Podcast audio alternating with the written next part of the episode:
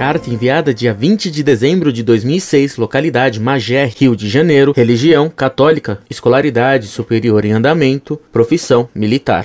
Prezado Dr. Orlando Fedeli, saudações cordiais. Quero desejar um santo e feliz Natal e muitas realizações em 2007 e por toda a sua vida e de seus entes queridos. Considero-te um pai para mim. Seus ensinamentos são tão claros e límpidos que nos emocionam. Continue aguerrido e dinâmico. Deus está totalmente com Vossa Senhoria. Se possível, traduza as respostas dadas em outros idiomas para o português. Será muito útil para aquele que ainda não domina outra língua estrangeira. Um abraço do amigo carioca.